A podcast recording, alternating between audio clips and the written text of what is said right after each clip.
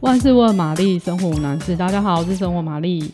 那进入正式的解答时间前，我要先来说上一集清洗气炸锅的小提醒。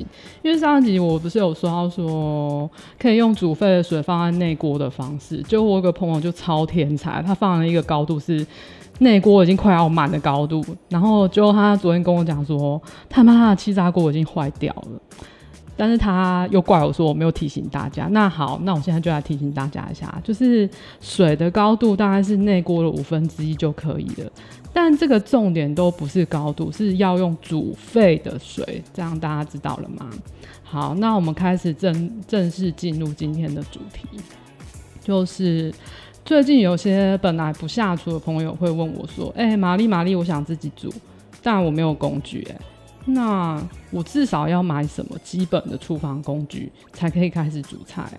好，那我们就先假设这是一个人生活的状态。那刚好他又是料理初学者，那我就会选择一把有点深度的炒锅。有点深度的炒锅啊，就可以炒啊、煎啊，又可以煮汤。煮汤的话，半夜想煮个泡面也很方便。那这个炒锅最好是不粘锅的材质，这样子食材才不会粘黏在锅子上，料理起来比较有成就感。那你有时候煎鱼啊、煎蛋啊，就会很明显的感觉到那个成就感的存在。不过不粘锅啊，它比较不耐高温，然后要用冷锅冷油，也不耐，就是不耐刮磨。那你的。你的锅铲呢，就要选择木头制啊，或是竹制啊。清理的时候也要用海绵啊。看到涂层就是有刮伤，你也不要心疼，就是直接换锅。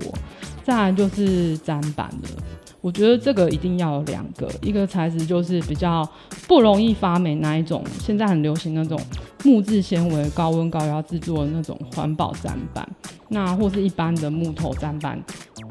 也可以，但是我是觉得像那种木纤维高温高压制作的环保砧板，它就是很好照顾，比较不容易发霉。你可以用它来处理蔬菜啊、水果啊，比较没有味道的食材。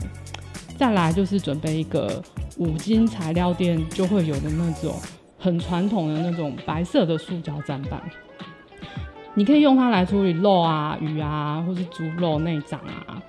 这些东西就是味道比较重，那塑胶制的砧板就是比较不会沾染，这样分开使用会比较卫生。